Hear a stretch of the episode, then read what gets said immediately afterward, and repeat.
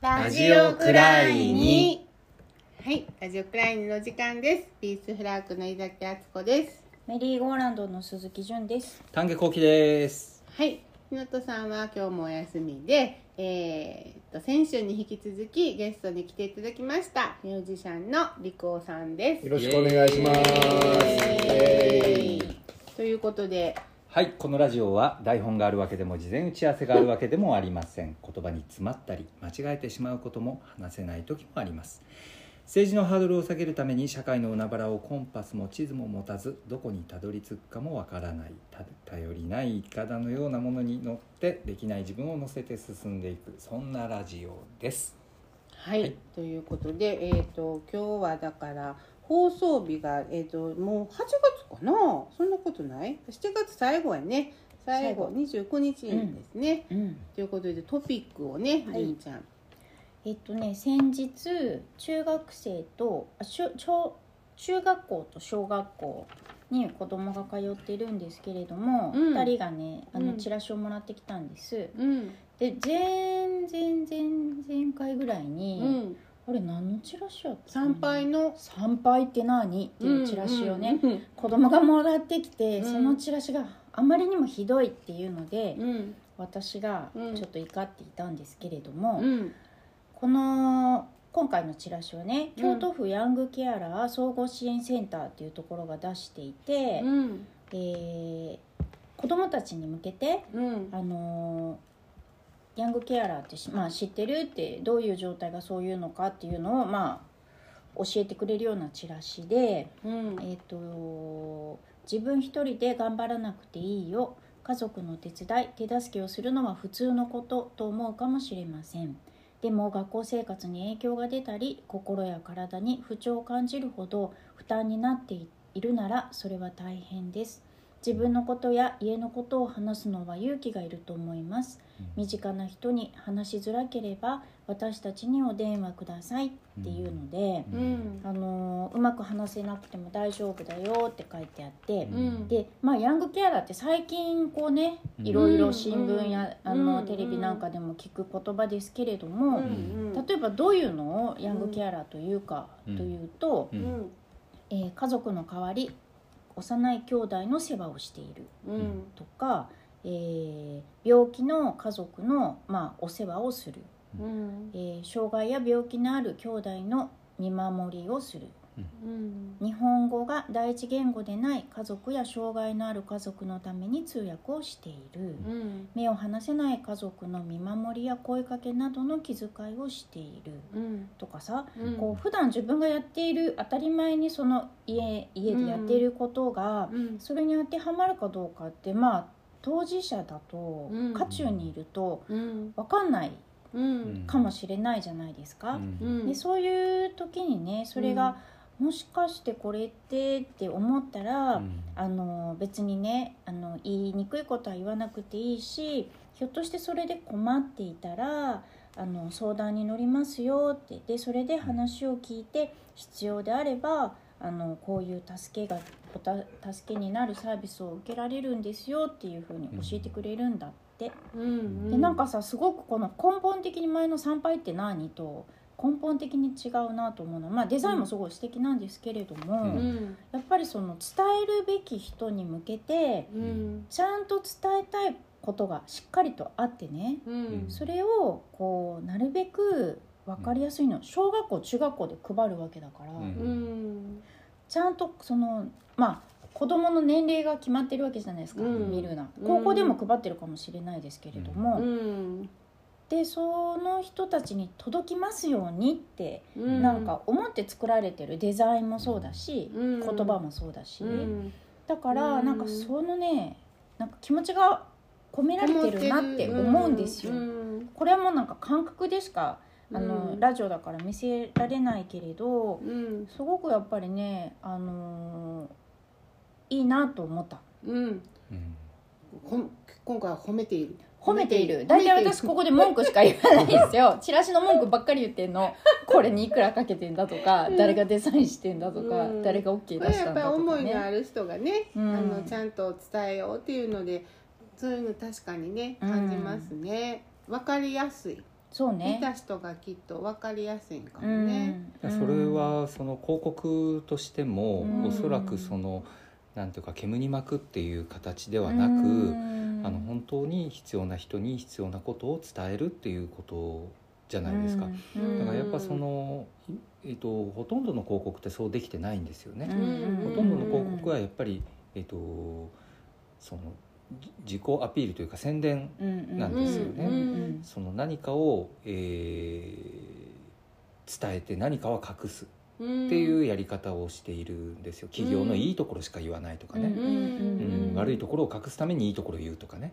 そういうやり方をするんですがこういうものっていうのはやっぱりストレートでその裏があまりないというか、でこの自分一人で頑張らなくていいよっていうこの,あのコピーも素晴らしいですようね。うん。ん京都ねあの私も近しい方がこの京都の立ち上げに関わってらっしゃって、うん私も声かけていただいてなかなか行けないんだけど、あのうん。まあ、この前草の根食堂でお話ししてもらって、でまああのやっぱりあの関心が多分高い。だからこうさーっとあの十数名あの参加者がいらっしゃって、でまあ今あの立ち上げのためにカンパをね京都のヤングケアラー協会カンパの募集もされてるし、うん。あのホームページも多分できてると思うので、また見てみてもらったらね、いい、いかなと思います。ありがとうございます。ということで、はい。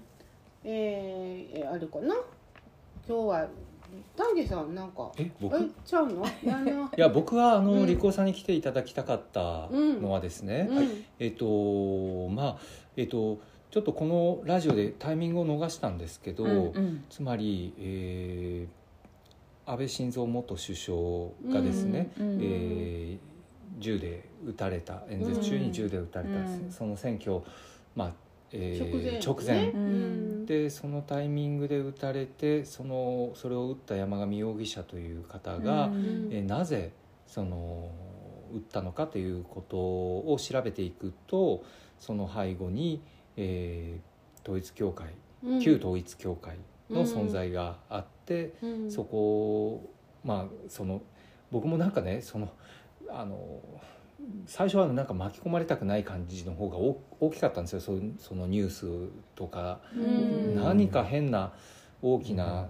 うねりを感じて、うん。なんかこう恐ろしいことになるんじゃないかっていうのにうん。自分が関与したくなかったから、うん。ちょっと話半分でしか聞かないと思ってテレビあんまりこうチェックしてないっていうか、そんな状態だったんだけど、この山上容疑者のその生い立ちみたいなのが、うん。なんか少しずつ少しずつこう聞こえてくるに従ってうん。なんかちょっと昔の時代をちょっと思い出したというか、うん。だいぶ問題になったじゃないですか統一教会とかって。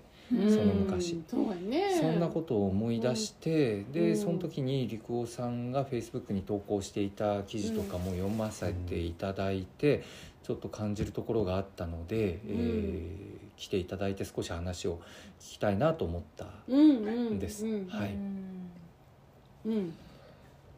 そうですね。なんか何から話したらいいのかなって思うねんけどまずねうん。まあその安倍元首相が銃撃された直後。あの SNS 上であの在日外国人の犯行を疑ったり、うん。あるいはそのいわゆるそんなんあったんですか、すごかったんですよ。うん。で安倍首相を批判する人たち、まあうん。安倍側っていう言い方する人多いけど、うんうん。安倍側やメディアがこの事件を引き起こしたんだっていうような、うん。そういう意見がすごい拡散されてたんよね、うん。直後に、直後から。でまあ、えー、と亡くなられた後も、うん。えーそういうまだ、えー統一教会のその犯人の背景バックグラウンドみたいなのがそんなに報道される前にね、でそれっていうのは言ったら人の死を自分がこうあってほしいっていう願望のために利用してるなって気がして、うん。なんかこうあってほしいっていう。安倍前首相が亡くなった理由はこうであってほしいっていう、願望に過ぎない。うんそういう憶測をあたかもそうであるかのように拡散してるっていうことにすごく怖さを感じてでもその非常に強い認知の歪みっていうのが、あのこの時代を象徴してんやろなと思って、うん、なんかこのネット社会 SNS 社会の中でそういうこう急激な認知の歪みっていうのが進んでる気がしていて。うんでその傾向っていうのはこうこう時代全体のカルト化とか、うん。あの今の陰謀士官の浸透っていうのに非常につながってる傾向だなと思って。うんでそれで実際にその犯人の人のお母さんが、えー統一教会の信者でうん。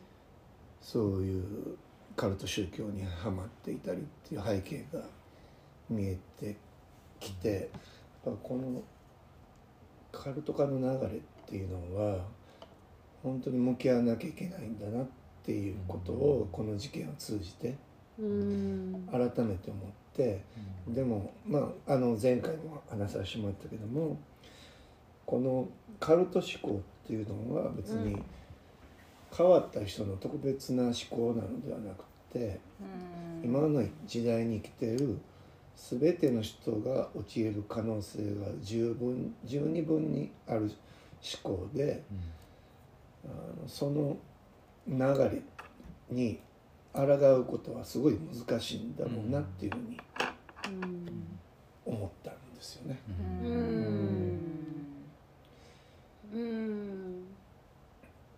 なんか前回ね、そのの話の中でそのまああのある種の人たちを熱狂させる力があるということじゃないですかカルトってね。で、うんそのあの演説の仕方もねそのヒトラーの演説の仕方がうんあのなんかチャッチャッチャッとしてるというような話もありましたけど、うんなんかその力強い演説にせよ何にせよ大勢の人が、あのー一体化していくじゃないですか。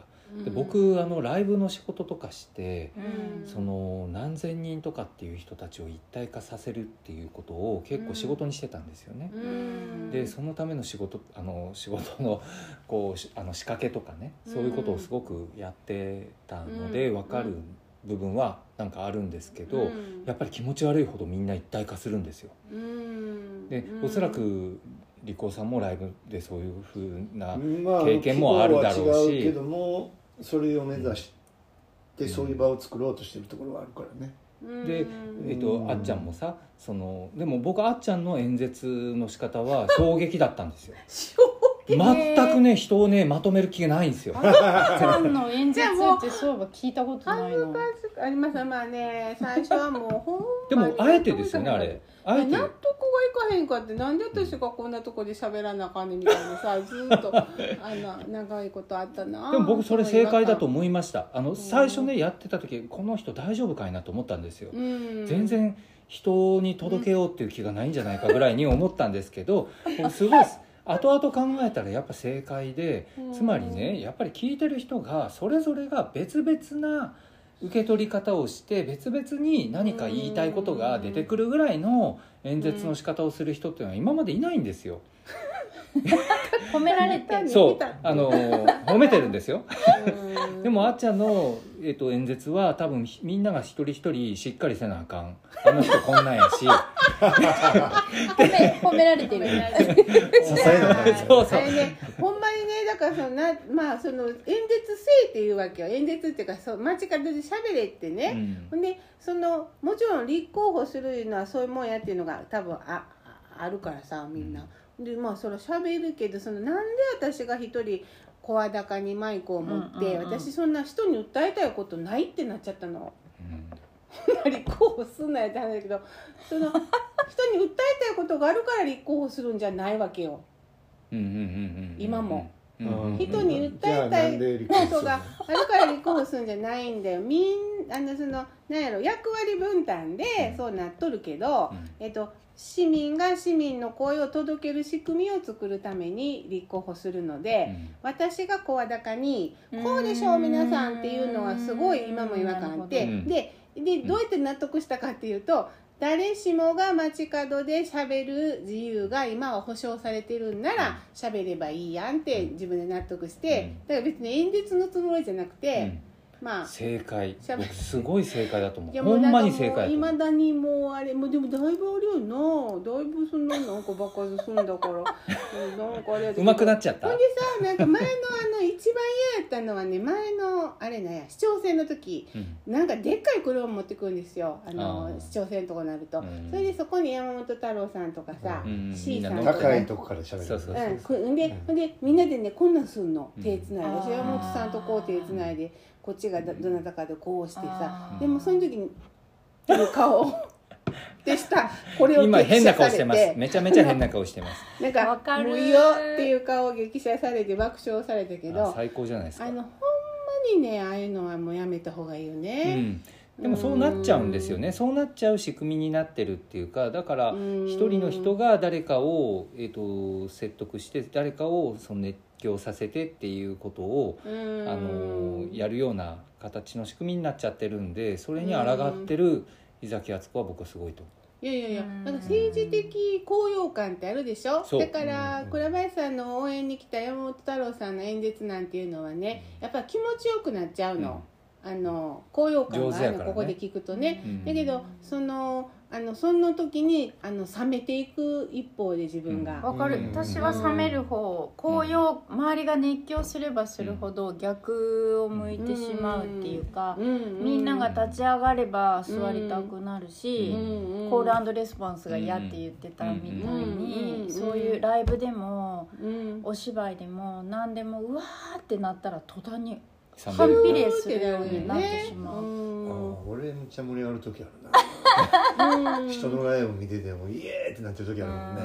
あのなんかほらグッとくる時あるやん音楽って。うん。めちゃくちゃある。グググッときてもこうカーっていうふうにこうななったなる時っていうのはあの気持ちがいいけどね、なれない。なれない。でもならなくて正解だと思いますけどね。うん。俺はなるもんやと思ってんねん。ねなっちゃうんやね。ほとんどの人はなっちゃう。そう。やってなるもんやからあのいや違和感すごい感じる時もあんねんけどあの結構自分のこと疑っててそんな言うとお前俺あんな盛り上がってるやんみたいな時も あるからそうなんかね割とそういう自分にツッコミを入れるようにしてる。うん。ノリツッコミというか。うん。なんかだからこうあのほらだから上ってなるあの上なんやろなあれそうか。同じこと一緒にするの気持ち悪いよね。あのライブでもうん。なんかあの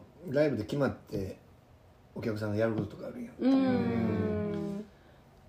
なんか昨今その面白かったのリコーさんのあの前のタクタクの時の、木村さんと有山さんとがゲストのやつはめちゃくちゃ面白かったね。何が？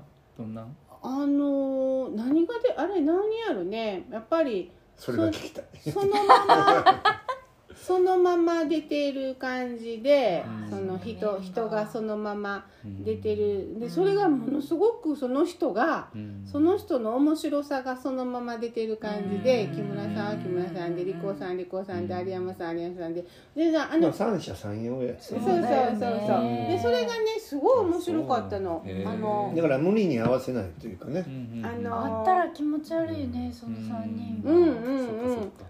そうそう。でそのやっぱりこうかまあなんかそのさっきからのカカルト、まあでもねやっぱ私思あの友人の顔とかも思い浮かぶ。やっぱりそういう宗教一生懸命やってる友人とかもいてさ、やっぱり非常にしんどい思いしたりさ、あの家庭の環境やったりさ、恋愛やったりさ、まあ、すごくしんどい思いした時のあのそれがよすがになるっていう意味ではさ、その何か何かすがるものっていうのがやっぱり人間には必要やとほんま思うから、でそれは別に否定しひんわけ、ほんでそのそのそのそのよすがよすがいですよね、でまあまあだから悪いのはそれをお金儲けの手段にしてる側であってやっぱり何かにすがって何かを信じて、何かにすがって生きていきたいわけでしょ。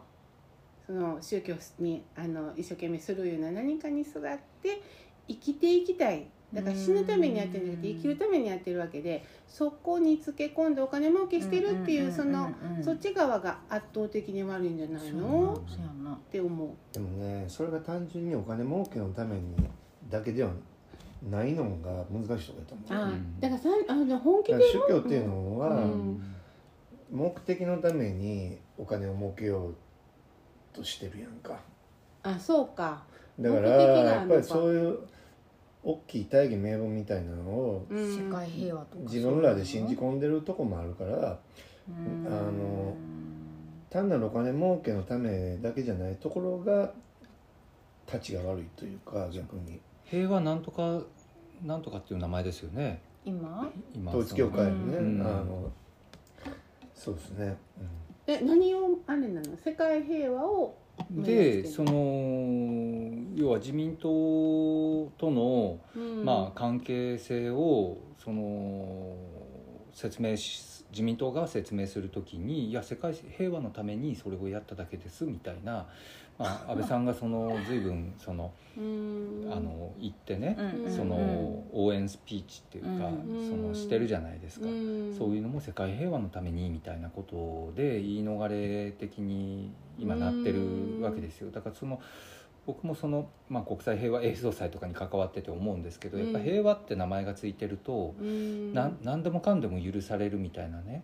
うん、そそれですごくいいことしているような気持ちになっちゃったりとかする危うさがあるんですよ。うん、天中平和連合。天中平和連合、あの NGO 団体ですね統一教会。の天中ってどんな字か天の宇宙の宇宙に UPF UPF だ、うん、あ UPF 一般には UPF UPF って聞くね、うん、おそれででもそんな家庭が破綻するほどやっぱりお金をね、うん。まあ、その問題と僕はさ今言ったようなその政教分離の問題ってやっぱりここでちょっとその突っ込まないといけないんじゃないかっていう気がしていて、そのどう考えてもそのえー、評伝がそこにあるということで、うん、えーと、お付き合いをしている政権与党がね、うん、っていうことだと思うんですよ。ただその政教分離っていうのは絶対そのあのなされなければいけないことなんだけれども、うん、でも日本の場合その神社長もそうだし結局、えっと、公明党と創価学会の関係もあのもう公然、ね、公然ですけれども、うん、あのみんなそ分かっていながらどうして突っ込まないのっていう状況になってるじゃないですか。うんこれはねやっぱりおかしいと思いますよ、僕は。本当だね、書いてあるからね、宗教分離って憲法にね。だから一切その宗教の応援をしてはいけないと思うんですよね本当は。その政教分離を守るんであれば。うん本当私あの安倍さんが撃たれた後のテレビの、うん、テレビとか新聞とかの報道の仕方、うん、そのなるべく鮮明な映像を、うん、こうもう倒れてる表情が分かるとかさ、うん、いうのもさバッチリ映ってたでしょ、うん、なんか私あの日あの友達が東京から来ててでオフテレビも見てなくてまあ知ってはいたけれど映像は見てなくてお風呂屋に行ったんですよみんなで、うんうん、そしたらもうお風呂屋でもうずっと脱衣所にあるテレビにずっと流れてて、うん、ああきっと昼間からテレビの前にいる人はこの映像をずっと見見続けてるんだろうなと思ったら。これっていいのと思って、あれやな僕搬入しに行ってたもんな。ああそうだそそうの日やそうね。そうそうやんそうやん、うん。あの日やん。あそうそうだからそれをテレビの前にいる人といない人とではさうん。多分全然違ったとは思うけどでもうん。翌日のてあの新聞の一面にはそのモザイクかかってたって友達は言うてたけど私には結構鮮明に映っててその安倍さんの表情とか、倒れてる。モザイクかかってなかったよ。私結構あの日家にいて、うん。あの NHK やったらいろいろこうテレビつけてて、うん。それでそのあのケネディのがね、うん。あのうん。頭打たれてうん。であの死亡っていうまでに多分56時間、うん。あの映画でねそれは見たんだけど、うん。やっぱ56時もう本当にもうもう意識もなくてあれやのにもう輸血して輸血して輸血して絶対死なすなんてさ、だからその今回も56時間うん。やったなって思,、うん思ったけどそのなんていうのかな結構いろんなそのこれで撮ったスマホで撮ったうん人の映像を都会引っかえそうね。映してたよね。ううん。んでその報道の何が違和感やったの？えそういう現場をね、うん。もう子供でも見るわけじゃないですか、うんうんバッチリ、うんうん。うん。何も隠さずね。うん。でそれがさなんつうの？あの報道ってこういうものなのって。なんかその、うん。ななんて言ったらいいかな、うん。NHK が正しいとかわけじゃないんだけど、なんかすごい野じ馬的な、うん。あのとにかくスクープうん。という何度もな。かそういうものをうん流し続ける。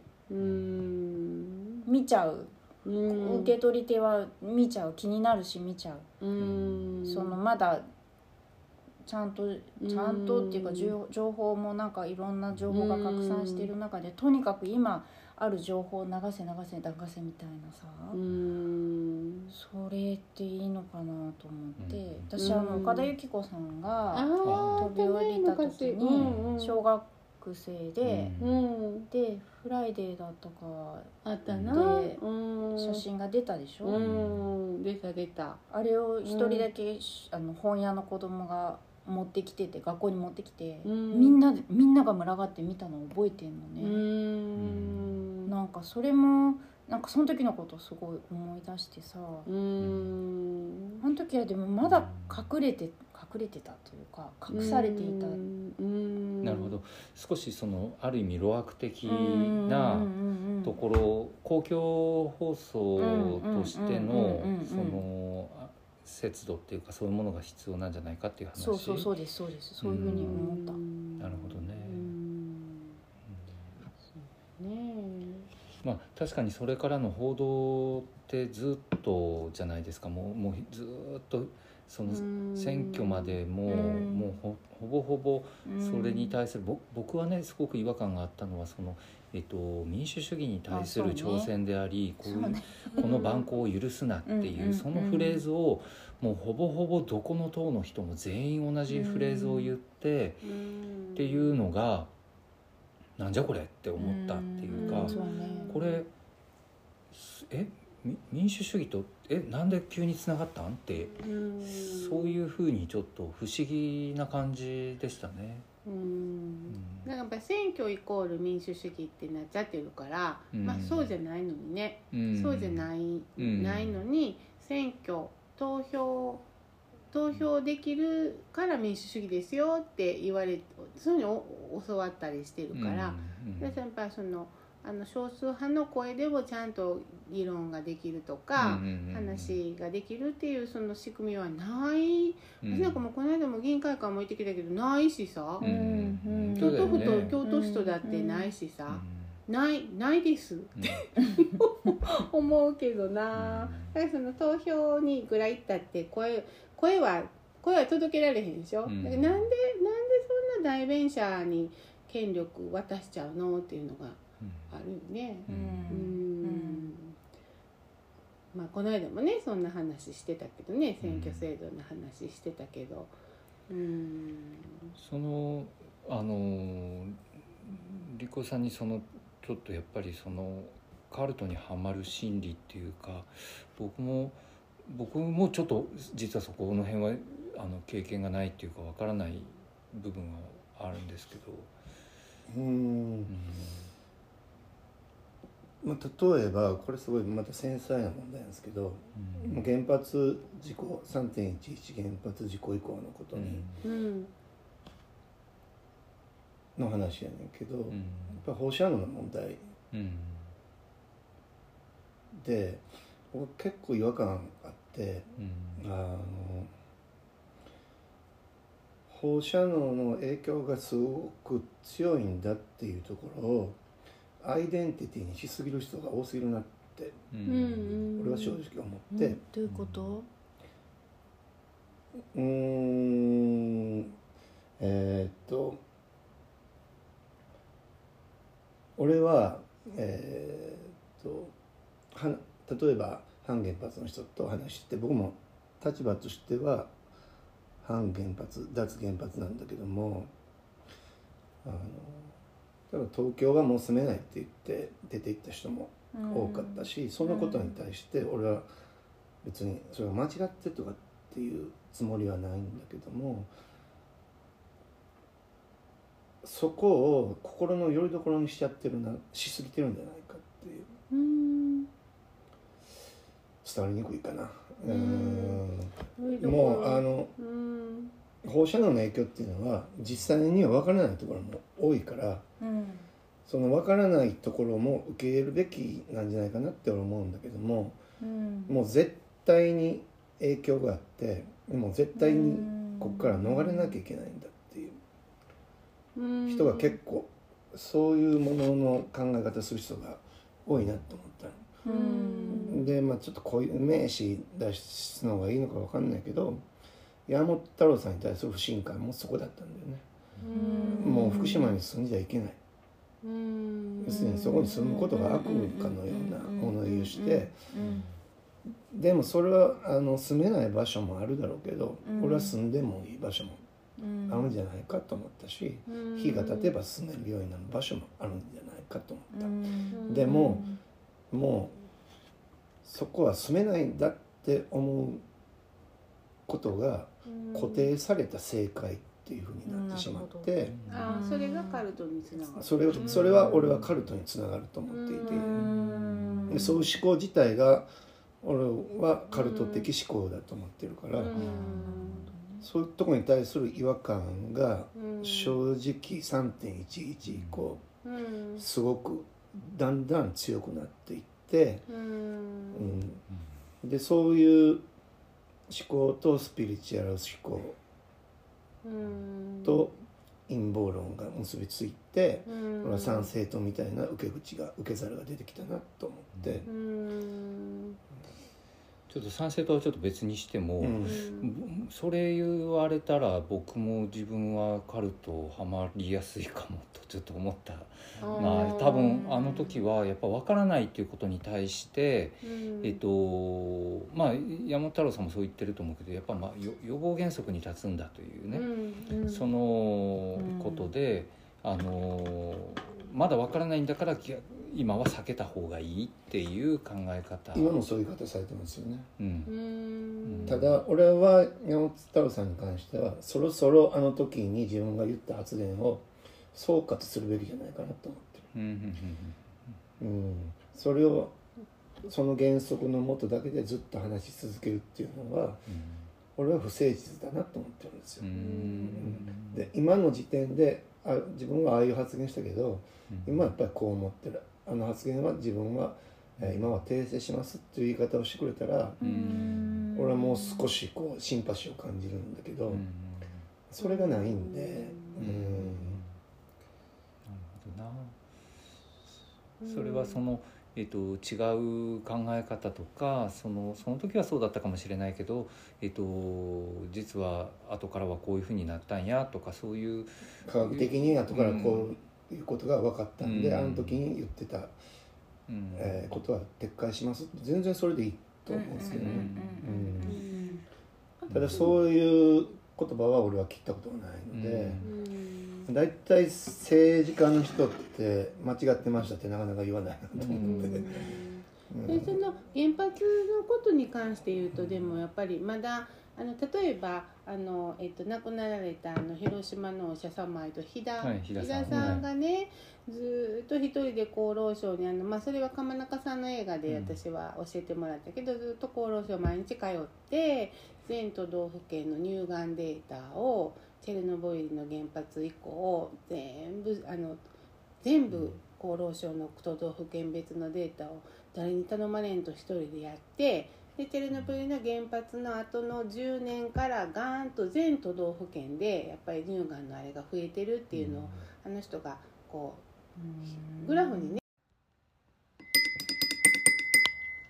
はい、うんえー話のちょっと続き切れちゃいましたけれども、うんまた続きをちょっとお話ししていきたいと思います。うん。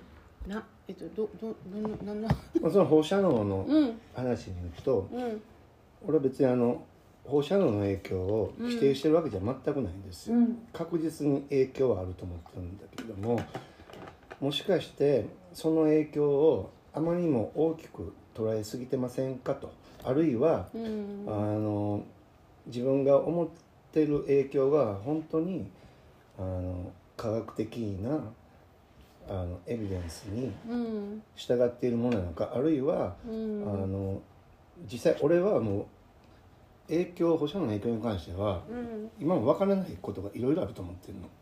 分かるところもあるけどもうん。でも分からないところがあるっていうこともうん。受け入れてうん。それがまあ今後分かっていくかもしれないけどもその分からないっていう事実も受け入れることがとても大事なことだとうん。俺は思っていてうん。ただ何かそこであの放射能の影響に関してすごく断定的に理解しすぎてるその思考の仕方っていうのがうん。俺はあのカルトにつながっていくところがあるんじゃないかなと思っていてうん実際にあのあやっぱりこういう流れになっていくんだなあ今が？今が思ってしまうところがあってうんでも逆な気がするんですよね、うん。その圧倒的に世論としては、うん。えっと放射能のことを忘れていく方がうん。もう圧倒的な流れだと思うんですよ。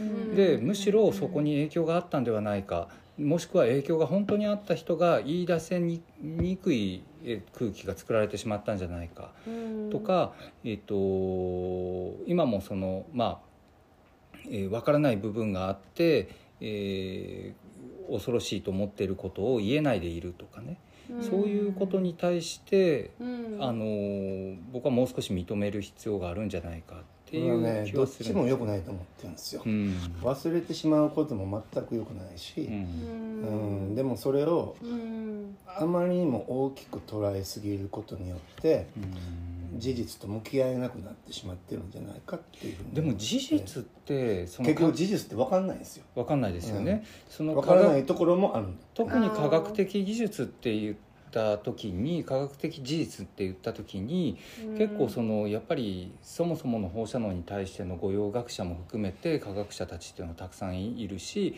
立場の違いによってその、えっと科学的事実っていうのが変わってしまうようなことっていうのはたくさん、ね。あの分かったわけじゃないですか。だからやっぱその事実っていう言葉もちょっとすごくたくさんねあのうん。人の数だけ事実はあってその集合体がひょっとしたら真実おぼろげながら真実っていうものなのかもしれないけれども実際は相当わからないんじゃないかと思うんですようん。ね。そうですね。うんなんかまあなんか私はねまああのその保養キャンプっていうのの応援をずっとしててでそれはそれこそそのウクライナでねあの30年え40年ちも近く前のあのチェルノブイリの原発事故の後やっぱりその年に、えっと、2週間でもあの天地することであの内部被爆したものがねあのだいぶ排出できますよっていうので、えっと、ずっとウクライナは国費でやってるよっていうようなあの事実があって、まあ、日本はそれ保養キャンプっていうのはもうわーっと500ぐらいできてそれは全部みんな民間がねうんやったはってで、えっと超党派で作らはったあのあの法律がありましたよね。そのえっと子供をまあ被爆から守るためにって言って、まあ、川田隆平さんたちもガッと動いてだけどそこで出たお金がなかなかその保養キャンプには回らないっていうね福島の方で。あのいろんな、まあ、遠足行くのにどんどんこうのとかいろんなことに使われてるっていうのことをいろいろあの当時聞いてでまあ保養キャンプをやってやろうと思ったのは私は屋久島にたくさんお友達がいてでその屋久島で保養キャンプこんなとこ遠いとこまででも来るんなら受け入れるのになっていう人たちがいて屋久島に行きたいっていう人とたまたま出会って福島の子たちを連れてでまあ一緒にやったわけです。ピースフラッグでも資金を集めて、マーケットとかして。でその私は一緒に行ってで中学生10人でそこは本当に線量が高い地域でね。であのえっとまあそうまあ何十万っていうお金が毎月そこで暮らしているっていうことで降りるんですよ国からね。で、えっと、子どもたちはもうそのそこからタクシーで隣町の中学に通ってるっていうようなねでそそこの子その子たちはもう甲状腺があの実際にもあの判定が B って言ってももう甲状腺がんになっちゃうかもっていうようなところのあのだから非常に疲れやすいとかあのあの山に行くのも非常に気を使いながらやってでまあ本当に まあ明るくてあれやけどあの屋久島で若いお母さんたちがサポートしてくれたもんだから赤ちゃん連れてきた時にね赤ちゃんこう女の子たちがあの抱っこしてて中学生のほんでまあ、うん、私はもうあの子供産めないからって言ったのが、まあ、忘れられないっていうか、まあ、涙がね今も出るけどあのそういう子が一人でもいるならやっぱり大人は原発はあかんって言わなあかんって今も思ってて、うん、そういう子が一人でもいてそれが自分の子じゃなくても私はもう子供、赤ちゃん欲しいけど産めないんだっていう子供に言わす国はあかんって今も思っててそれはカルトでも何でもなくてその話を否定する気は全くなくて、もちろん放射能の影響はあると思うし、うん、これも原発には反対やけれども、うん、分からないところがあるよっていう部分を受け入れるべきやっていう話で、うん、俺はその放射能の問題に関して、これは絶対こうなんだっていう物言いが多すぎてその分からない部分を受け入れようとする余白とか柔らかさみたいなものがなくて、そこに対する違和感とか危うさというのをずっと感じ続けていて、でもう一つ言うと、原発を放射能の問題に特化しすぎることで、中央が地方を搾取してきたというその在り方に対する視点が抜けてしまっていて、そこが都市部の原発運動の最大の欠点だと思ってる。あ自分たちの電力のためにあの原発が立っていたところを抜いて言ってるっていうこと？そこに対する実感がないなと、うん、まあでも僕移住してきた理由ってやっぱそこ大きいです、うん、あのやっぱり、えーと、東京にいて東京を支えるために地方が存在してるっていうまあ何か問題があればというか何か問題があったらまずいからということでその福島に原発があったりとかまあその、うんね、だったら京京都の電気は京都で作ればいい、うん、京都の市内に、うん、とかね東京都内に、えー、原発を建てれば本当はいい話を、まあ、あのわざわざ遠いところにしてるのはやっぱり何かその問題があった時に困るからみたいなのがやっぱあると思うんですよね。でやっぱそのおっしゃるようにそういう地方が搾取される構造にあるっていう何かあった時には、ね、その経済的なことじゃなくて文化的な面も含めてだと思うしすごく根が深いなと思っていてその同じ国内の中で植民地化的なことが起こってるっていうなんかその自覚みたいなものが放射能の問題に原発を特化しすぎることで、うん、そういう自覚がどんどんこうかけていくなみたいな。その放射能の健康被害に特化してしまうとさ、うん、確かにそういうあの特化してる。例えばほらあのここの産地のは安全かどうかとかね。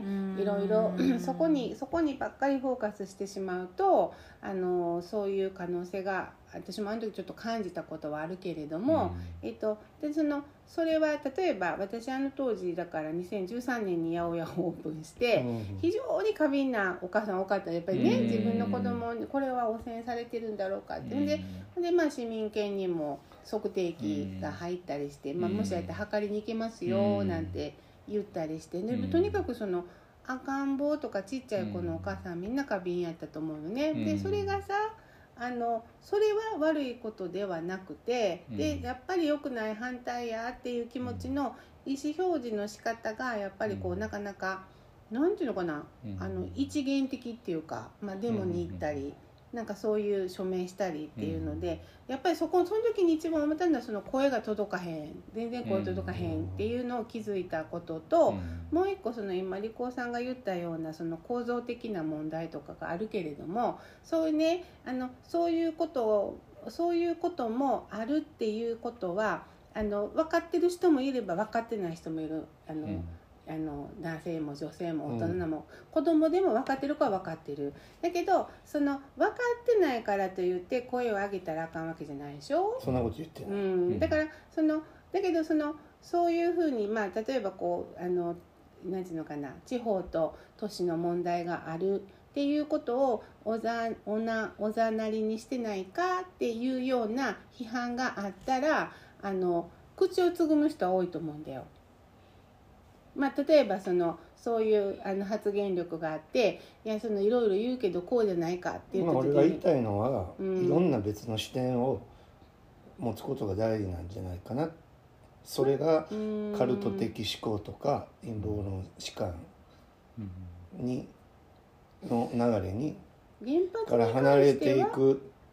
原発に関してはあかんってシンプルでいいと思うけどね、うん、俺はあの原発あかんと思ってるけど、うん、あのそこに関しても、うん、ただシンプルにあかんだけじゃあかんって俺は俺は思ってる、でもさ自分のさその何何でも白黒はっきりできるわけではないし、いい悪いで語れるわけではないけれども、そのいろんな側面があるのを踏まえて踏まえた上であかんと思ってる。踏まえた上であかん。あえっと踏まえてるのは心の 心の中っていうか踏まえてるかどうか分からないどこまで踏まえられてるか言うたら俺も自信ない。でも踏まえた上であかんって言いたいなって思うし、ほんでね今のあのスコパンの方やった時にね、うん、あの放射能に対してすごい過敏な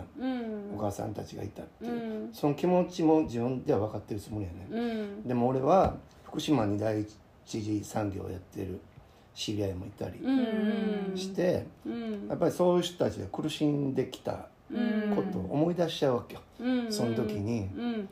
でそれで、あのほんまにその数値が体に害を及ぼす数値であるならば、出荷するべきではないと思うけど、そうでない場合もあるんじゃないかなと、俺は思ってるわけ、うん。そこで特に震災直後それいわゆる風評被害ってやつですよね、だからそれも、全てを風評被害とは言え,、言えないんです、言えないけども、風評被害だったこともあったんじゃないかっていう、うん、そういう発想は俺は大事やと思ってる、うん。でもそれはその時は分からへんかったから、風評被害も仕方がない側面はあるし、そうなったら誰が悪いとかっていう話でもなくて。僕はねなんか風評被害という言葉ができた途端にそれをものすごい利用する人が多いって思ったんですよ、うん、だからその本当の風評被害ではなくあの風評被害っていう言葉を、えー、利用自分たちの利益のために利用するっていうことの方が大きかった気がしててもしくは何かを防御するためにその風評被害だと言って攻撃する。っていうようなそういう側面もすごくあったと思いますそれがすごく強かった気がしてちょっと気持ち悪かったですねだから一つの言葉がそうやってその風評被害という分かりやすい言葉がでできた途端になんなんというかな形勢逆転じゃないけどそういうあの今までのみんなが不安に思っていたことがちょっと抑え込まれてしまったような気がしていて不安に思ったこ気持ちをそのままでいさせられないのかなとは思ったんですよね。だから風評被害は全部でまだ本当は全部被害があるだあるんだっていうのもそういうことではないです。そう,、うん、そういうことではない。そのそういう10年経って10 11もう今11年か11年。経って、うん、例えばあの時ねものすごくあの一生懸命発信した人とかデモに行った人とか、うん、何もできんだけど不安やった人とか、うん、とそこに暮らし続けてる人とか逃げた人とか、まあいろんな人がこう話をするっていう場はあったらいいのかなと思うね。そ、ね、の置かれた立場とかさ、そのやっぱそこは想像力を働かせてあのみんながどうやったらよかったんやろなっていうのは、うん、いろんな立場の人のいろんな声をまあ聞いてね。あのでこれからじゃあどうやっていったらいいんだろうなって。まあでも実際実はそれが政治なんやと思うんだけど。いろんな立場のいろんな人の声を直に聞いてじゃあ今度どうしていったらいいの？原発はもう動かすべきかどうするべきかっていう時にもう電力がないから動かしますって総理大臣が言うっていうのはやっぱりあの全然納得いかへんわけ、うん、あのやっぱりそのそのその時どうやったんやっていうことをちゃんと検証した上で声が上がっていく中で私らが決めたいわけ、うん、もうあんなことが二度とないように、うん、だからやっぱりあの声の届く政治が必要ないと、まあ、政治っていうかね仕組みが。あのー、そもそもちょっと今ごめんね原発問題というよりは、カルトのねそうそうそうそう。そうでだからちょっと話がずれたかなとは。俺が言いたいのは、いろんなところにカルト的思考っていうのは入り込んでくるんだっていう。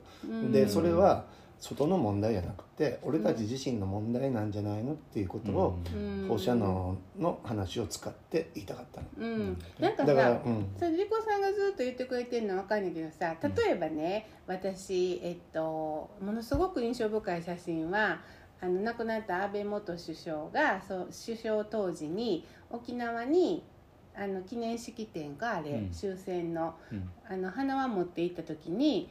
えっと、尾長知事と睨んでたね。あそうそう、うん、睨んでる写真が慰霊の日の時に。私はねあの写真はすごく印象深くって、やっぱりそのあのああいう瞬間はああいうああいう決意とか絶対許さへんぞとかああいう決意とかああいう瞬間って必要やと思ってて、うん、でだからそのもう絶対戦争あかんとか絶対原発再稼働やって言い切ることは大事でそれは全然カルトとにつながるとは思わないんだよね私は。うん、あの時の尾長さんの顔っていうのはなんか刻み込まれてて。別にあの時の尾長さんの顔に何もカルトの傾向は感じないけども、うん、まあまあ俺が言いたいのは、うん、誰の中にもカルト的思考はあるよっていうことや。なるほどね、うん、そう。そうなんか、うん。まあ、俺俺はね、そう思ってる、ひょっとしたら、その僕も自分の中にあるかもしれない。だから何かだからそれを否定するかたくなさこそが、カルトとか陰謀論思考に巻き込まれていくきっかけになるんじゃないのって辛辣な言い方をしたら言いたい。そういうふうに、怖いな、でもさちょっとさ、まあ、それ言うとさ、ジェンダー差別かもしれんけどさ、男性と女性の違いがある気がするんだよね、あんまりさ、まあそんなこと言ってよ、えでも実際どうなんだろう。いっぱいいるもんなそら、うん、そら。まあでもそれを今の言葉を男と女の違いにされるとちょっと心外かな。まあななんかなんかななんていうのかな。ままあごめんちょっと言いたいことは分かってるんだようん。あおかえり風呂行ってきたな、うん、まあなんかそうやね。じゃあカカルトで丹下さんはもっと聞きたいことがあったんじゃないかと思ってさあいやなんか今心乱された。自分の中にもねわからないけどその言いようのない不安っていうものをうん。なんだろうなそのそこで、えー、何かしらのよりどころを、えー、あの見つけてそこに、えー、熱狂的に盲信していくっていうようなことが自分の中にもあったのかどうかなっていうのを振り返ってってたんです、うん。あの理子さんの話を聞きながらね。ううん。ん、確かにかたくなに、えっと、僕はあのくあのこんな市民同士でその放射能の正解を言い合うんではなくてやっぱり国の責任を追及するべきだと思ってたので、うん。あの僕はあのやっぱり放射能を放射能じゃない原発推進とそその構造についてはやっぱり国の政策だったと思ってるんですよね。うん。まさに。だから国が起こした責任を国が責任を取るべきだというところが私たちは市民同士で、うん。えーそれが合ってるか間違ってるかもしくは人の心が分かってないんじゃないかとかっていうようなことのあのい争いに賠償化されてしまったと思ってるんですよ。うん。うん。だからやっぱりあの追求すべきは国だったんじゃないか。それはそのあのあの水俣もそうだし、うん。えー、と原発原爆被害の認定とか水俣の認定とかああいうことのに関しても、うん。あの僕は権力構造っていうのはやっぱり存在していいる気がするんですよね。うん。まあ、強いは。それと同時にうん。原発誘致した時に、うんその誘致に賛成した地元の人もいるっていう。そうですね、うん。やっぱりそのこともうん。俺は自覚するべきだし、うん。それは戦争の時に日本国民全体がカルト化して戦争に賛成したっていう。だからそれを国だけの責任にするっていうのがやはりちょっと理解が足りない。んじゃないかっていうふうに思うのと俺は近い考えかな。うんうん金子光晴はさ詩人のうん。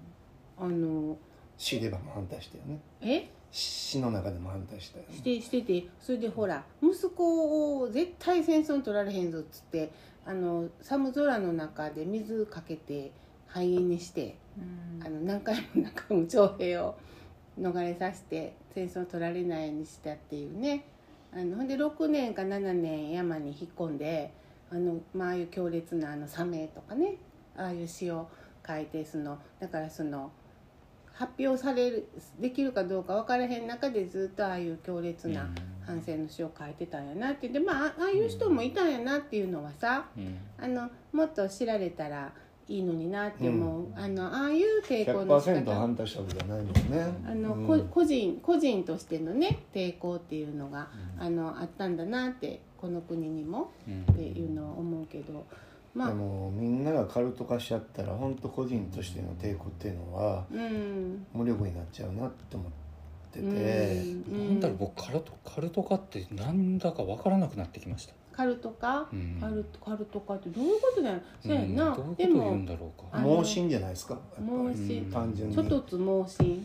いやいやいや。その盲信がね、盲目に信じちゃうっていう。う、ん。あそうか。盲目に信じちゃう。でも熱狂的に崇拝したり。うん。するっていう。うん。その自分の正義みたいなものを盲信してしまうこともすごくそれそこにはまってはいけないっていうのはなんかわかるんですよ。うんで、えー、と多様な観点を認めないっていうことも盲信につながるっていうのもなんかわかるんですよ。うんで多様な観点を認めないわけではないんだけれども文脈って必要な気がしててだから、うんその、えっと、例えばその言い出せないとか、えっと、本当は辛い思いをしてても虐げられてしまったっていう人たちが、まあえっと等しく、えーみんなと等し同じく、えー声を出せる状況っていうのが確保されてこそ、えっと初めて議論とかになると思うんですよね。ねところがそうなってない状況に対してやっぱ声を上げるっていう必要はやっぱあると思ってるんですよね。うんそれがその時に何かやっぱりえっ、とうーん盲信するようなことが起きてしまうのかどうか。も盲信とほな盲信と信念は違うの？ああいい質問ですね。うん、僕もなんかその辺が気になりますね。うん、俺は今日はうん。重なってると思う。う、ん。うん、し信念。だからその信念の。うん。信念ってどんな字書く信じる念ずる。信。じる念ずるか。ううんん。盲信と信念違うでしょ違う。うん。かぶってる部分あると思うよ。盲信は信じることに盲目であるということだ盲よね。目そうだね、うん。だから盲目さがもう盲目に信じるとうん。信念。しあ分かった。だからもうひょうひょうっていうことややっぱりな。あの信念とか言うとうんあのそうあでもそういうことやうん。だから信念って思ってることが盲信になるっていう。そうやねそうやね。そうやだからねでもでも信念を否定するわけじゃないねうん。でもなんかあのうん。信念を疑い疑いながら信念を持ち続けようってするうん。うん。そういう姿勢が大事なんじゃないのあそうやね。それいいな。あだから音楽で言うと分かりやすいよだかねら信じるために疑うんだよ。あのあうんいいいいことちょっと名言っぽいね。名言が出ました今。でもそれはうんわかる信じるために疑うね。あーそれはすごく大事なことやな。ね。なんかほらあのああいう感じの どういう感じ？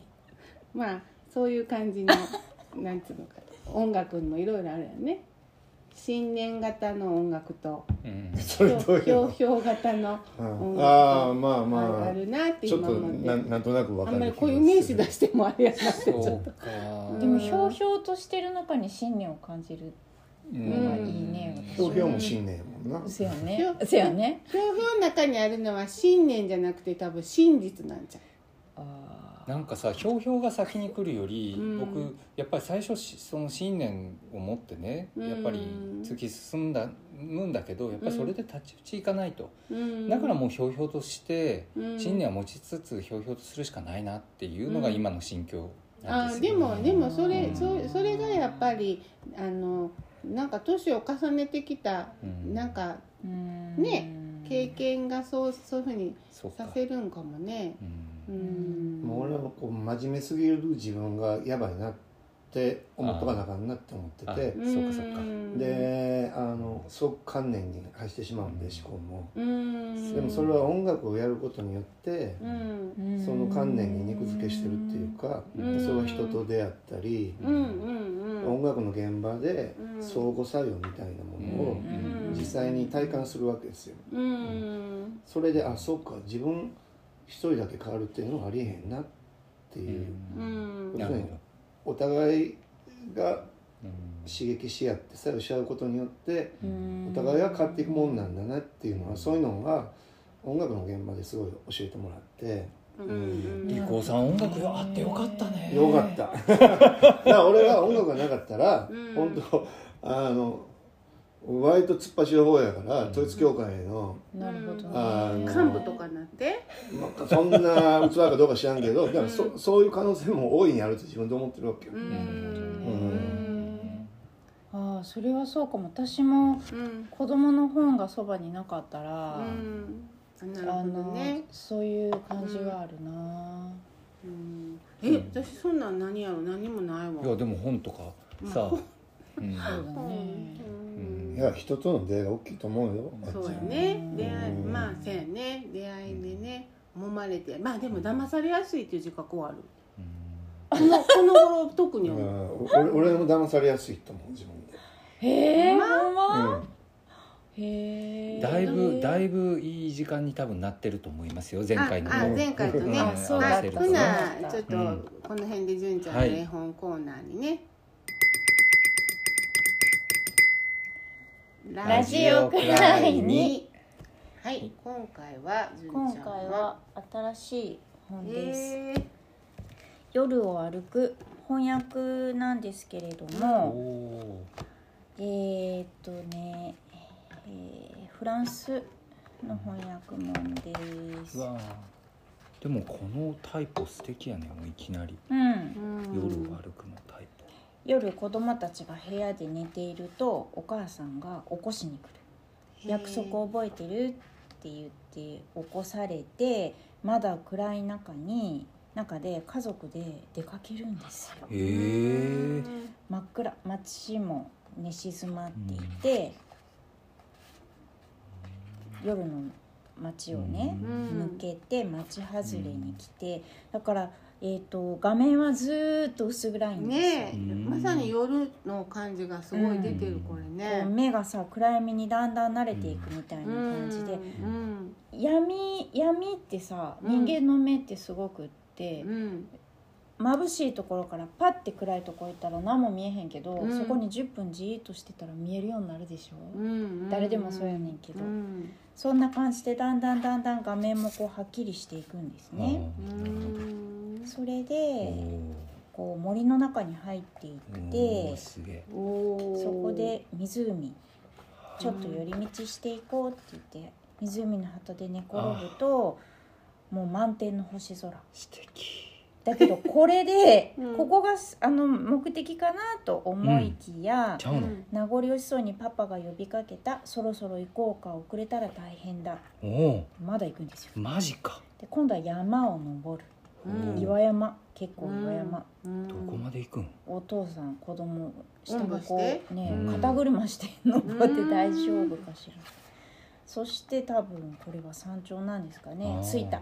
うん。もうすぐもうすぐ。そしてついに。おあー。そしたらね。すうっげえん朝日がね。うん空が白み出してうん。今新しい一日が始まるんだって言って最後のページですようわーもう光。黄色。光が眩しい。眩しいな。ペページですごいよくできてるわ。朝日をああの眺めにねうん。山を登ったんですけれどうもん。なんかあの3冊目かな私の知ってるこういう夜の中からだんだんこう夜の中を歩いたり夜明けとかね。夜明けね、うん。まさに本当に夜明け。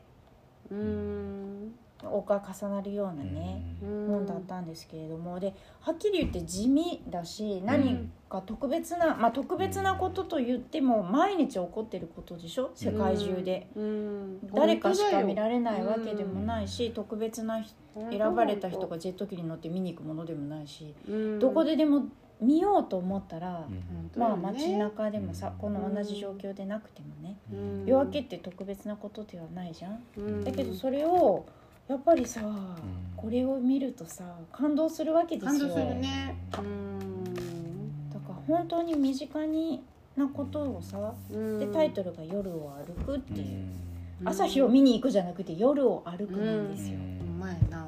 夜を歩いた先に何があるかって話よね。う、ん。がねすごい綺麗だし、ううんん静かないい本だなと思って、うん。これさ髪の色？